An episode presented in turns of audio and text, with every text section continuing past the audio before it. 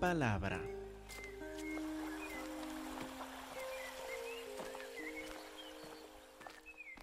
Hermanos, por favor, abren sus Biblias a Mateo capítulos 16 y 17. Mateo 16 y 17, por favor. Viendo otra vez esta declaración de Pedro para refrescar la memoria, cuando Jesucristo le preguntó, les preguntó a los discípulos, ¿qué dicen ustedes? ¿Quién dicen que soy yo? Vimos en 16, 16, respondiendo Simón Pedro dijo, Tú eres el Cristo, el Hijo del Dios viviente, por fin. Sin el trasfondo de ningún milagro, uno de los discípulos entendió la identidad de Cristo Jesús, lo identificó correctamente. Y luego le explicó, Bienaventurado eres, Simón, hijo de Jonás, porque no te lo reveló carne ni sangre, sino mi Padre que está en los cielos. Yo también te digo que tú eres Pedro, y sobre esta roca, esta roca de la declaración de fe que acabas de anunciar, sobre esta roca edificaré mi iglesia, y las puertas del Hades de la muerte no prevalecerán contra ella a ti te daré las llaves del reino de los cielos, todo lo que atas en la tierra será atado en los cielos, todo lo que desatas en la tierra será desatado en los cielos. Hace ocho días vimos cómo Pedro cumplió esta responsabilidad que le dio Cristo Jesús, como cumplió estas palabras en el libro de Hechos y reconocimos también que ahora nosotros por el Evangelio, el mismo Evangelio que anunció Pedro, nosotros también tenemos estas llaves para poder anunciar a los demás las buenas noticias de Cristo Jesús. ¿Se acuerdan de esto? Ahora llegamos al versículo 21 para reconocer que los discípulos no estaban preparados todavía para salir a anunciar el Evangelio no habían entendido lo principal o habían identificado a Cristo Jesús. Pero en cuanto a su propósito en venir, esto no habían entendido todavía. Y por eso llegamos ahora a Mateo 16, 21. Desde entonces comenzó Jesús a declarar a sus discípulos que le era necesario no fue ninguna opción o una posibilidad, le era necesario ir a Jerusalén y padecer mucho de los ancianos, de los principales sacerdotes y de los escribas y ser muerto y resucitar al tercer día. Imagine el escándalo que se sentían los discípulos, que por fin han identificado a Jesús como el Cristo, como el Mesías, para decir, ahora que sabemos que tú eres el que cumple el plan de Dios, ahora cuál es el próximo paso? ¿Vamos a Jerusalén para echar a los romanos? ¿Vamos a Jerusalén para gobernar? ¿Cuál es el próximo paso, Jesús? Si escuchan de que sí van a Jerusalén, pero no para gobernar con poder militar, sino que Jesús va para ser torturado, para ser crucificado, para morir y resucitar de los muertos al tercer día. Este escándalo pues impactó bastante a Pedro, el que había identificado correctamente a Cristo Jesús. Ahora en versículo 22 dice lo siguiente. Entonces Pedro tomándolo aparte, imagine esta actitud de tomar a Jesús aparte. Jesús ya salió de salió del hilo, perdió el hilo, el Señor Jesús, lo tengo que que regañar, le tengo que poner en el lugar correcto. Entonces Pedro lleva aparte al Señor Jesús para no avergonzarlo delante de los demás, supongo, lo pone al lado y comenzó a reconvenirle, a reprender a Jesús, diciendo, Señor, ten compasión de ti en ninguna manera esto acontezca. Escuchen bien su motivo en hablar a Cristo Jesús así. ten compasión de ti mismo. ¿Quién querría ser torturado? ¿Quién escogería morir por otra persona? Por favor, ten compasión de ti mismo, de tu cuerpo, de tu salud. No te arriesgues, Señor Jesús, en algo tan, eh, tan escandaloso como morir en una cruz por los demás. Ahora acuérdense bien que Pedro hace unos versículos identificó al Señor Jesús de acuerdo con nuestro Padre Celestial. Acuérdense del versículo 17. Entonces, después de que le, identificó a Jesús como el Cristo, entonces le respondió Jesús, Bienaventurado eres, Simón, hijo de Jonás, porque tienes una lógica impecable, Pedro. Así dijo.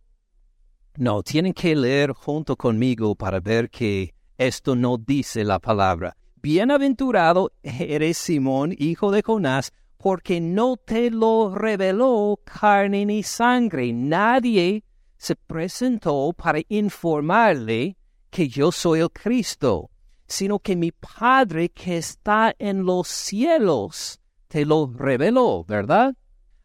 En este momento, Pedro se dio cuenta de que nuestro Padre Celestial lo había dirigido. No nos dice directamente, pero yo supongo que no que simplemente al contestar la pregunta, ¿qué dicen ustedes? ¿Quién soy yo? ¿Qué dicen?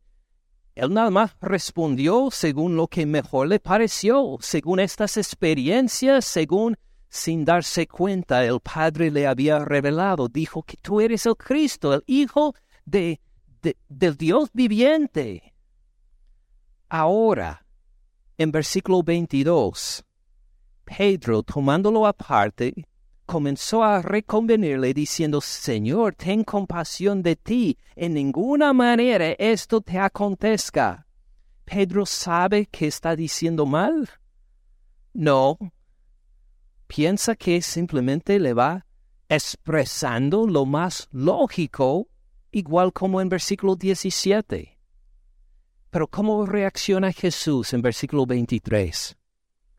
Él, Jesús, volviéndose, dijo a Pedro, Quítate de delante de mí, Satanás.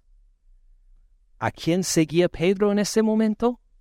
A Satanás, a todo el contrario de nuestro Padre Celestial.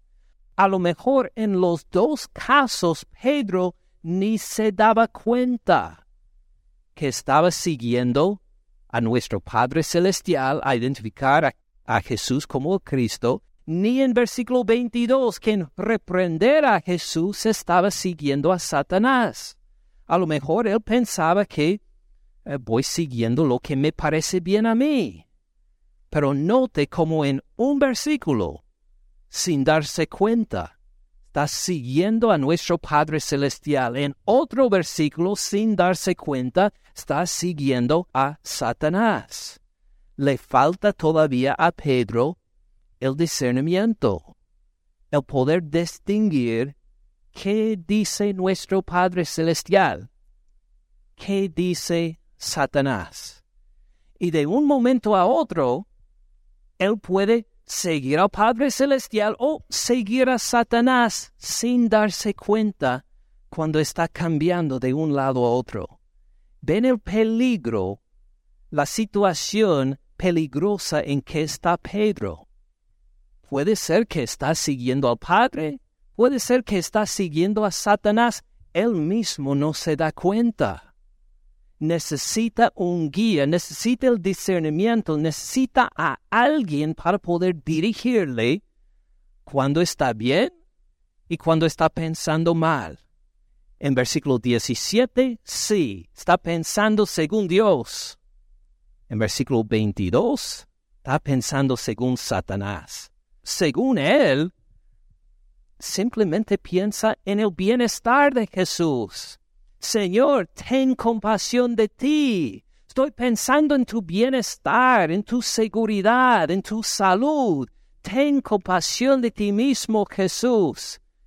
Y no ve que lo que acaba de salir de su boca es la tentación de Satanás. Acuérdense en capítulo 4 cómo Satanás le tentó a Jesús con lo mismo. Mírenlo otra vez con un dedo en Mateo 16. Vuelvan a Mateo 4. Mateo 4, versículo 8. Mateo 4, 8. Jesús está pasando por la tentación de Satanás. Está ahora en la tercera de tres tentaciones. Otra vez le llevó el diablo a un monte muy alto. Le mostró todos los reinos del mundo y la gloria de ellos. Y le dijo, todo esto te daré. Impresionante. Puede tener Jesús el gobierno, el mando, la autoridad sobre todo el mundo. Todo esto te daré si, postrado, me adoras. Ven dónde está la tentación. No tienes que pasar por la cruz. Cristo Jesús, no tienes que ser torturado. ¡Qué crueldad!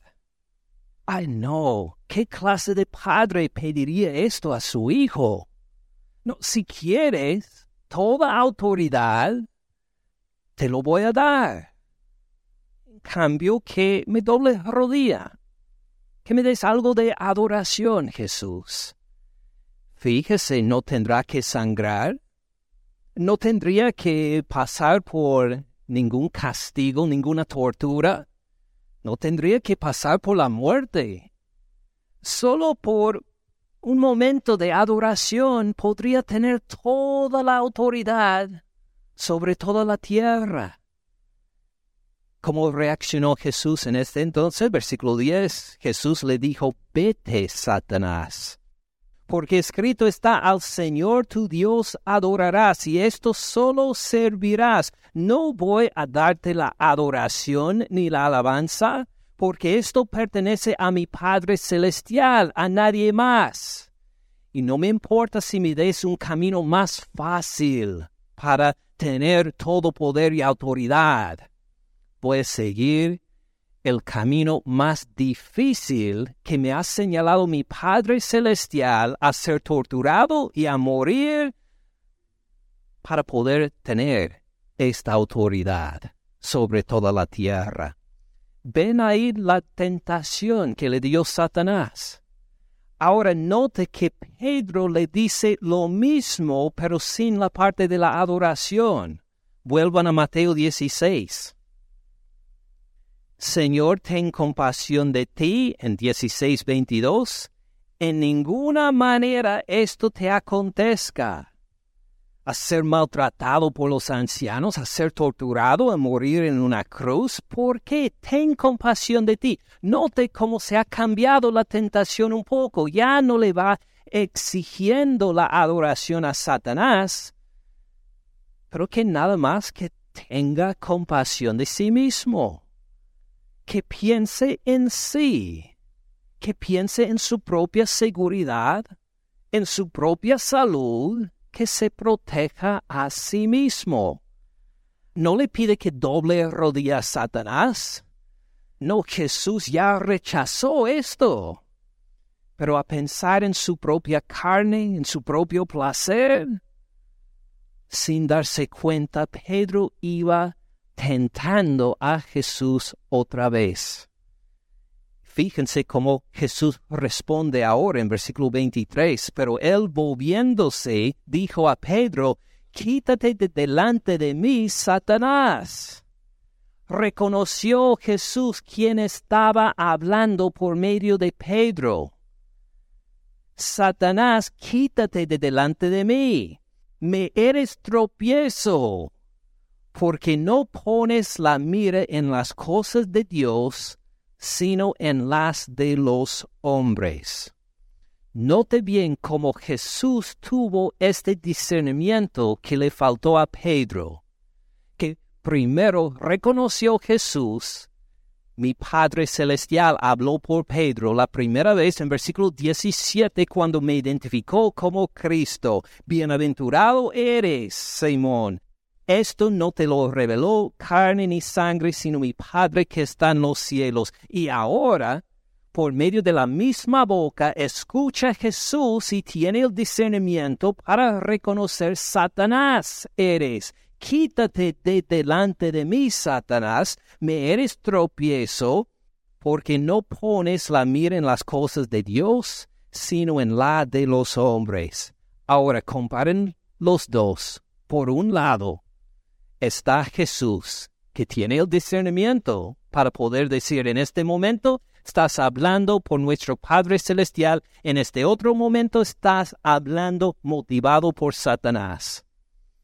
Y por otro lado, Pedro, que simplemente que está hablando, que no se da cuenta en realidad que lo primero que dijo era por nuestro Padre Celestial y el segundo, que esto fue por medio de Satanás, que simplemente habló según lo que le pareció mejor. ¿Ven la diferencia entre el discernimiento de Cristo Jesús, que puede ver el origen de estos dichos, y Pedro que simplemente habla, sin darse cuenta que en un momento sigue a nuestro Padre Celestial y en otro momento sigue a Satanás. ¿Ven la diferencia? Note bien lo que Jesús señaló por la falta de discernimiento de Pedro, la segunda mitad del versículo 23. Me eres tropiezo. ¿Por qué? porque no pones la mira en las cosas de Dios. Has puesto de lado la palabra de Dios, Pedro. No has entendido la palabra de Dios. No ves el plan de Dios que incluye que yo sea crucificado por ti y por tus pecados, Pedro. No te has fijado en lo que dice la palabra, en lo que todos los profetas han declarado desde Génesis hasta Malaquías, en todo el Antiguo Testamento han hablado y han dicho que voy para Jerusalén para ser crucificado. No estás pensando según Dios, sino en la de los hombres, en las ideas de los hombres, en lo que dicen los hombres. ¿Qué dicen los hombres? Eh, ten compasión de ti. Por favor. No te, no te pones en, una situación que puede ser maltratado y torturado, Jesús. ¿Esto va de acuerdo con la palabra? Claro que no, esto no es el plan del Padre. Entonces, ¿qué puede haber ayudado a Pedro en su falta de discernimiento? Claro, enfocar en la palabra de Dios. Y ahora, podemos decir, ah, ahora entendemos bien. Pedro no entendió la palabra de Dios en cuanto al propósito de Jesús, dijo algo que vino, motivado por Satanás y fue reprendido por Jesús. Muy bien, seguimos al capítulo 17. Oh, no, todavía no porque nos ha faltado la aplicación si no seguimos adelante en estos versículos. O porque esto sí nos cuenta sobre Pedro y sobre su falta de discernimiento, pero también puede hablar de nosotros y nuestra falta de discernimiento también. ¿En qué sentido? Miren versículo 24. Entonces Jesús dijo a sus discípulos, si alguno quiere venir en pos de mí, si alguno quiere seguirme, podemos decir, ah, ahora, esto se aplica a nosotros, ¿verdad?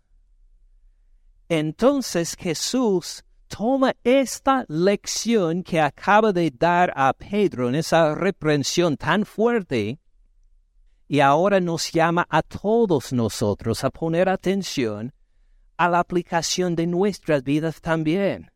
Si alguno quiere venir en pos de mí, si alguno quiere seguirme, ahora hay algunos acá que quieren seguir al Señor Jesús. Amén, amén, yo también. A ver lo que nos manda Jesús. Si alguno quiere venir en pos de mí, niéguese a sí mismo, tome su cruz y sígame. Note bien la conexión. ¿Qué dijo Pedro? Dijo Jesús, por favor, no sigas este camino de la cruz. Ten compasión de ti mismo. Y Jesús no solo dice que Él mismo va a ser muerto en la cruz, sino dice, y ustedes, si me van a seguir, tienen que pasar por ese mismo camino. O si ustedes desean seguirme, van también por el camino de la cruz. No es solo de Jesús ni de Pedro. Si alguno quiere, cualquier de nosotros queremos seguirle, nos manda por lo mismo. A ver en detalle qué significa. Si alguno quiere venir en pos de mí, niégase a sí mismo. Ahora, ¿qué significa niégase a sí mismo? Tal vez tiene más sentido si vemos algunos ejemplos de la negación. Aquí en el Evangelio de Mateo, vamos a adelantarnos poniendo el dedo en Mateo 16, vamos a adelantarnos a capítulo 26. Capítulo 26, versículo 69. 26, 69. Jesús ha sido arrestado y mientras en pie ya han declarado los principales sacerdotes su condenación, Pedro está fuera en el patio. En Mateo 26, 69 leemos, Pedro estaba sentado fuera en el patio y se le acercó una criada, diciendo, Tú también estabas con Jesús el Galileo. Mas él negó, noten el verbo ahí, negó, él negó delante de todos, de forma pública, negó, diciendo, no sé lo que dices. Note, no dijo, sí, en algún momento estuve con Jesús, pero luego me aparté. No, él negó completamente el conocimiento de Cristo Jesús. Y luego sigue en versículo 71, subiendo él a la puerta, le vio otra y dijo a los que estaban ahí, también éste estaba con Jesús el Nazareno. Pero él negó otra vez este verbo, negó otra vez con juramento, no solo lo hizo públicamente, sino con juramento delante de todos, no conozco al hombre. Es completamente el contrario de lo que ustedes dicen. Un poco después, Acercándose los que por ahí estaban, dijeron a Pedro, verdaderamente también tú eres de ellos, porque aun tu manera de hablar te descubre, tu forma de hablar, tu acento, los temas de que hablas, sí, eres uno de los que anduvo con Jesús, Galileo. Entonces, él comenzó a maldecir aún y a jurar, no conozco al hombre. Enseguida cantó el gallo. Entonces Pedro se acordó de las palabras de Jesús que le había dicho antes de que cante el gallo, me negarás tres veces, tres veces dirás con lo más fuerte de tu espíritu, jurando aún, maldiciendo aún, dirás todo lo contrario de lo que declaraste de mí en Mateo 16 no lo conozco para nada. Esto es negarse. Vuelvan a Mateo 16. ¿A quién vamos negando? ¿A quién nos manda negar según Mateo 16, 24? Si alguno quiere venir en pos de mí, niégase a sí mismo. Niégase a sí mismo.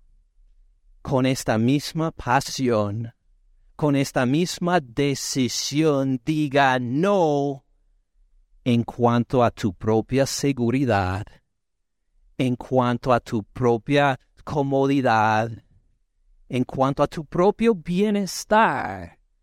Diga rotundamente que no. Si alguien quiere venir en pos de mí, niéguese digan fuertemente que no a sí mismo. Señor, ten compasión de ti mismo. Dice Jesús, no, mis discípulos van a decir que no a la compasión a sí mismos. Van a decir no a seguir su propia seguridad económica. Van a decir que no a pensar en lo que sería mejor para su propia salud, lo que sea en que uno quiere acomodarse a sí mismo, tener compasión a sí mismo, Jesús dice tiene que tener esta actitud, a decir rotunda y fuertemente que no, niégase a sí mismo. ¿Qué va a hacer entonces? Sigue y tome su cruz. Tome su cruz. Ahora, desafortunadamente, por los siglos algunos han llegado a poner otra definición a este mandato, tome su cruz. Algunos opinarían, por ejemplo, a decir que, oh, tome su cruz, sufro de artritis, y esto es mi cruz he ido de médico a médico y no me han dado ninguna, ninguna medicina eficaz, así que esto tengo que llevar, eh, llevar como mi cruz. O otros que tienen un hijo rebelde, por ejemplo, y dicen que hemos tratado una y otra vez a hablarle a que tome el camino correcto y nos rechaza y esto es mi cruz, el reconocimiento que mi hijo anda en rebeldía contra Dios.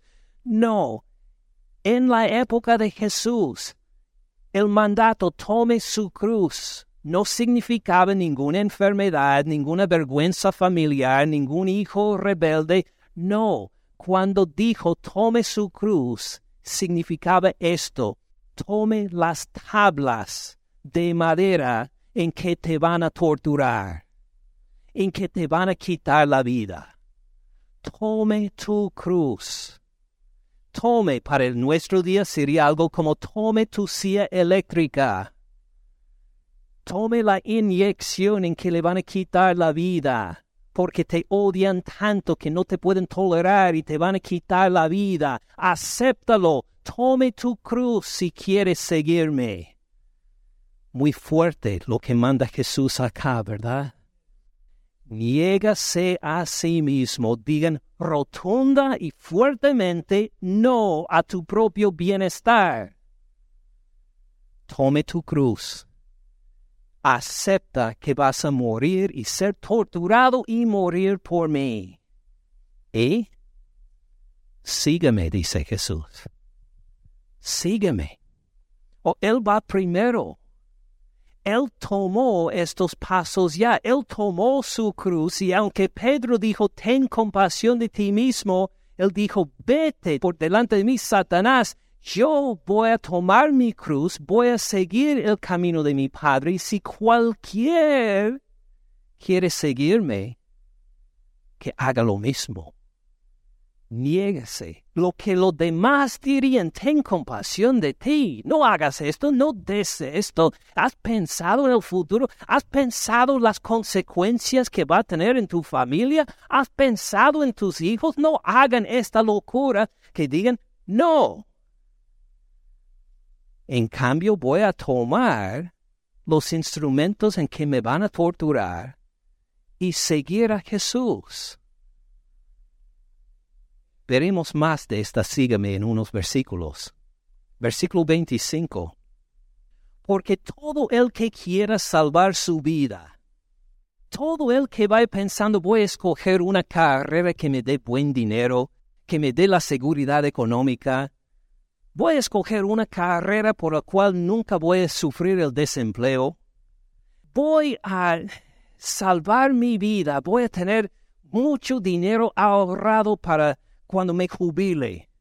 Voy a tener esta segunda casa, voy a tener este lugar para andar de vacaciones, todo esto. Voy a trabajar duro porque eh, no quiero pasar eh, mi vejez en, en momentos de dificultad o de necesidad. Quiero tener mi vida bien protegida y planeada.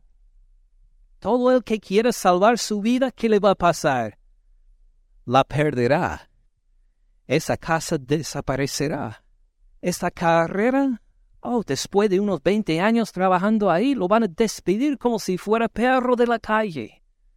Encontrará que no puedo seguir esta misma carrera porque ya se ha avanzado la tecnología a tal punto que, que no, puedo, no tengo las fuerzas de antes y no puedo estudiar y tener una mente tan, tan lista y rápida como antes y que todo lo que quería acumular se me fue de entre los dedos. Todo el que quiere salvar su vida pensando terrenalmente la perderá, y todo el que pierda su vida por causa de mí.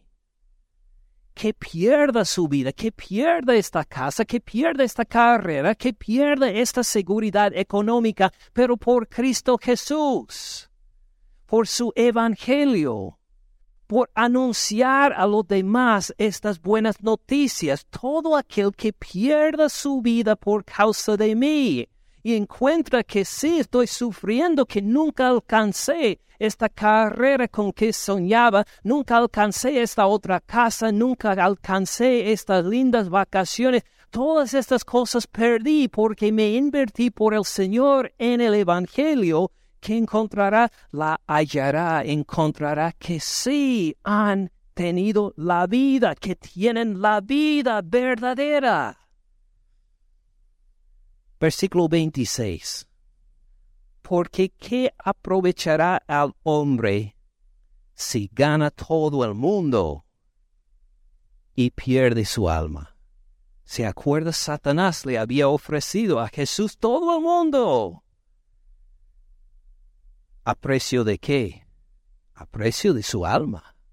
Adórame a mí. Y lo puedes tener todo. Igual para nosotros también, ¿qué aprovechará nosotros si ganamos todo el mundo? Si tenemos diez casas, si tenemos veinte carros, si tenemos dinero para hacer lo que queramos. Pero si perdemos nuestra alma, ¿qué recompensa dará el hombre por su alma? ¿Qué precio tiene usted y tengo yo? ¿Con qué precio llegará Satanás a decir, te doy esto para abandonar el Evangelio? Te doy el otro para no servir más al Señor Jesús. Ah, te doy esto para esconder su compromiso con Cristo Jesús. Bueno, para algunos de nosotros tal vez nuestro precio es un trabajo seguro. Y si nos da un trabajo seguro con beneficios que decimos que sí, aunque no voy a tener tiempo para leer la palabra, para hablar con los demás de Cristo Jesús, para servirle al Señor, pero con este trabajo sí salgo adelante, para algunas personas este es su precio. Para otros es la casa de sus sueños. Y piensan si ahorro lo suficiente, si eh, me dan, eh, algún día voy a pagar este precio, sí, voy a tener que trabajar duro y voy a tener que poner de lado la iglesia y las otras cosas, pero voy a tener esta casa para algunos contestarían, sí, una linda casa sería recompensa por mi alma. Voy a dejar de lado mi alma para tener esta casa o esta carrera o este trabajo seguro. Para otros es la estima de los demás. Para algunos es que, sí, mis compañeros de escuela me van a ver mal si hablo de Cristo Jesús si hablo de la iglesia, si les cuento que voy a una iglesia, que estoy comprometido con un, con un ministerio, se van a burlar de mí, no me van a aceptar. Entonces, por la estimación de mis compañeros, no voy a decir nada de Cristo Jesús. Voy a dejar de lado la iglesia y el ministerio porque quiero la estimación de mis compañeros. Y uno diría, ¿qué recompensa daría por mi alma? Uno diría, cualquier de nosotros diría que no, no, no, no recibiríamos nada por nuestra alma. Vamos a seguir comprometidos a Cristo Jesús, pero cuando llega la tentación de un trabajo seguro, de una casa segura y de tantas cosas en que decimos, ah, ok, voy a poner de lado mi compromiso con Jesús para seguir la estimación de los demás, para seguir esta seguridad económica que busco, sin darnos cuenta que hemos caído a la tentación de Satanás, pensando que nuestro motivo es, ten compasión de ti. ¿Quién quiere vivir en la pobreza? Ninguno de nosotros. ¿Quién quiere sufrir una enfermedad? Ninguno de nosotros. ¿Quién quiere escuchar el rechazo de los compañeros. Ninguno de nosotros queremos escuchar esto, pero ¿qué dijo Jesús? Si alguno quiere venir en pos de mí, niéguese a sí mismo. No solo pierde la casa o la carrera o la seguridad económica, toma en ti las tablas en que te van a torturar. Tome su cruz y sígueme. ¿Qué valor damos a nuestra alma? A nuestra relación con Cristo Jesús. ¿Qué precio tiene? ¿Un trabajo seguro? ¿La aprobación de los demás? ¿Por cuál de estas cosas diremos que sí? Pongo de lado mi compromiso con Jesús. ¿Cómo le vamos a seguir? Versículo 27. Note bien una linda promesa que nos lleve por medio de estas tentaciones a encontrar el discernimiento, a encontrar el norte. Porque el Hijo del Hombre vendrá en la gloria de su Padre y con sus ángeles. Y entonces pagará a cada uno conforme a sus obras. Escuche bien este versículo en el trasfondo de lo que acabamos de ver por el que dice que si voy a tener compasión de mí mismo, busco primero mi seguridad y luego algún día voy a servir al Señor. Sí, este, no puedo servir al Señor ahora, pero después de recibir eh, la recompensa o la carrera o lo que sea que busco, luego voy a seguir al Señor Jesús y servirle. Ah, ¿Qué pago recibirá por sus obras? Cuánto habrá perdido. El Hijo del Hombre vendrá en la gloria de su Padre con sus ángeles. Esta carrera en comparación con la gloria de Jesús, ¿cómo se ve? Muy pobre. Esta casa linda, ¿cómo se ve en comparación con la gloria de Jesús? Perdí la gloria de Jesús por esa. Lo que sea que es nuestra tentación para dejar de lado nuestro compromiso con Jesús, ¿cómo se ve en comparación con su gloria? No, entonces Él pagará a cada uno conforme a sus obras, a los que dijeron, más me importa mi relación con Cristo Jesús que mi trabajo. Van a encontrar suficiente de provisión por la eternidad.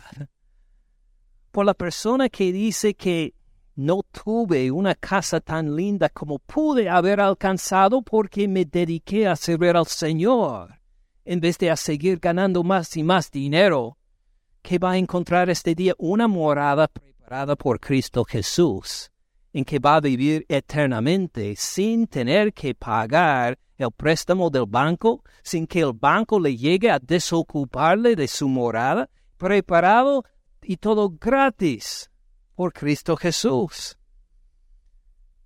En cuanto a la aprobación de los amigos, los amigos que se burlan de uno cuando siguen a Cristo Jesús y uno quiere ser aceptado por ellos, entonces cubre su compromiso con Cristo Jesús. Uno dirá, sí, perdí la aprobación de mis compañeros de escuela o mis compañeros de trabajo, perdí de la aprobación de ellos, pero delante de quién estará alabado por nuestro Señor Cristo Jesús, delante del Padre, delante de los ángeles, delante de Abraham, Isaac y Jacob, delante de las generaciones de los creyentes, Cristo Jesús dirán, Este me siguió a mí. El Hijo del Hombre vendrá en la gloria de su Padre con sus ángeles. Cuando uno tiene su enfoque en Cristo Jesús y su segunda venida, reconoce tal vez pierdo esto, tal vez pierdo el otro, tal vez me matan por seguir a Jesús, no me importa porque encontré lo mejor. Voy a recibir la aprobación del Señor Cristo Jesús, el que murió en la cruz por mis pecados Mire bien versículo 28. Es uno de los versículos en que Mateo nada más otra vez nos anuncia un versículo que nos despierta muchas preguntas aún y decimos, pues, ¿qué quiere decir esto? Me gustaría saber más y luego cambia de tema. Para en unos capítulos decirnos más. Aquí lo hace otra vez. De cierto les digo que hay algunos de los que están aquí, de entre Pedro y los demás discípulos, algunos de los que están aquí, que no gustarán la muerte, que no probarán la muerte, que no morirán, hasta que hayan visto al Hijo del Hombre viniendo en su reino. Ellos mismos van a experimentar cuando Cristo Jesús viene en su reino. Algunos dirán, ¿está aquí hablando de su segunda venida? No. Esto viene antes de su segunda venida. ¿Cuándo viene? Lo veremos en más detalle en Mateo 23 y 24, pero por ahora quiero que veamos el final de este Evangelio para ver un poco más de cuándo ocurre. Con un dedo en Mateo 16, vamos a Mateo 28, versículo 18. Mateo 28, 18. Jesús se acercó después de su resurrección y les habló a los discípulos diciendo, Toda potestad me es dada en el cielo y en la tierra. Note bien, ¿cuánta potestad es dada a Cristo Jesús? ¿Cuánta autoridad? ¿Cuánto poder? Toda, toda potestad. ¿Me será dada en el cielo y en la tierra? Me es dada en el cielo y en la tierra. Después de su resurrección, Jesús ya tiene todo poder. Claro que esperamos su segunda venida, cuando volverá a estar con nosotros. Pero ¿quién tiene todo poder ahora? Cristo Jesús. Ahora, volviendo a Mateo 16. 16, 28. De cierto les digo que hay algunos de los que están aquí que no gustarán la muerte, que no pasarán por la muerte hasta que hayan visto al Hijo del Hombre viniendo en su reino, que Él tendrá toda potestad y todo poder todavía en la vida de Pedro y de los demás discípulos. ¿En qué nos ayuda ahora? ¿Qué dijo Jesús? Si alguno quiere venir en pos de mí, niégase a sí mismo, tome su cruz y sígame. No pensando que en algún día en el futuro, en mi segunda venida, verán la recompensa. Oh sí, esto va a pasar. Pero noten que, aun en la vida de ellos, aún ahora mismo, Él ya tiene poder y está dispuesto a dar recompensa y empoderarnos para negarnos a nosotros mismos, hasta tomar nuestra cruz y para seguirlo. Noten bien cómo podemos caer en el engaño de Satanás. Si andamos según el mundo pensando solo en nuestra seguridad económica, en la aprobación social, estamos dispuestos a decir, sí, sí, me voy a comprometer a Jesucristo en algún día, en el futuro, cuando tenga 30 años y cuando llegue a los 30 años y cuando tenga 40 años. Y al llegar a los 40 años, al jubilarme. Y cuando se jubila, ah, en unos, eh, ya se van acabando los años, en unos cinco años más voy a seguir. Y siempre será futuro porque no vamos pensando según Dios, sino según los seres humanos en nuestra propia estabilidad económica y física. Pero cuando pensamos según Dios, ¿cuándo tiene Cristo Jesús todo poder? ahora mismo. ¿Cuándo entonces negamos a nosotros mismos? ¿Tomamos las tablas de la cruz y lo seguimos? Él tiene toda potestad ahora mismo. Entonces lo seguimos ahora mismo. Él tiene el poder para empoderarnos a seguirle. Tiene la recompensa para bendecir nuestros esfuerzos en la tierra ahora. Hoy es el día de la salvación. Oh sí, si queremos podemos esperar unos 5, 10, 20, 50 años. Pero según la mentalidad de quién, de Dios o de Satanás. Ah, de Satanás. No ponga por primero su seguridad económica y física, para luego decir algún día, cuando me sienta suficiente de seguro, voy a seguir y obedecer a Dios en comunicar el Evangelio a los demás. Hoy es el día de hacerlo. Él tiene todo poder y está esperando con su recompensa, según versículo 27, a todos que le obedecen, a recompensarle por sus obras. Oremos entonces. Padre Celestial, cuán fácil es desviarnos de tu palabra, igual como Pedro, pensando en nuestro propio bienestar primero antes de servirte a ti, a pensar en el proteger nuestra carne y nuestros deseos carnales y nuestra propia seguridad como lo más importante que hay en nuestras vidas sin darnos cuenta que tú nos has dado cada día para glorificarte, para seguirte, para anunciar las buenas noticias de tu Hijo Jesús a los demás. Gracias Señor Jesús por tomar este camino antes de nosotros, por tomar en ti mismo las tablas de la cruz, por ser crucificado por nuestros pecados, al ser resucitado al tercer día para que nosotros también andemos en nueva vida. Señor Jesús, tal vez hay algunos entre nosotros que hemos puesto más atención a nuestras finanzas, a nuestra seguridad, en nuestras actividades personales y poniéndolas en prioridad a ti.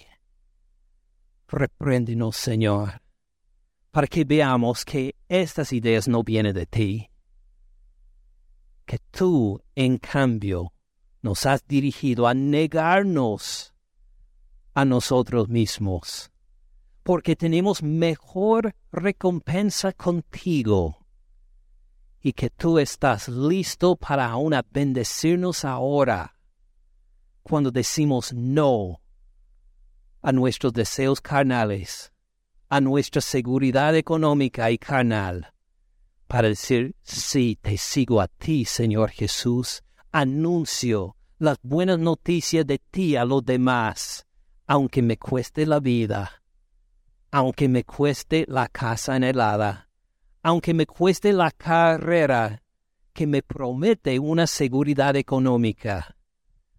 Te sigo a ti, Señor Jesús, y que toda mi vida, mi vivienda, mi seguridad económica, mi carrera, mis estudios, todo lo que hago sea sometido a ti, para tu honra, para tu gloria, para que tú seas anunciado a las naciones. Señor Jesús, gracias por darnos discernimiento por tu palabra otra vez. En tu nombre oramos, Señor Jesús. Amén.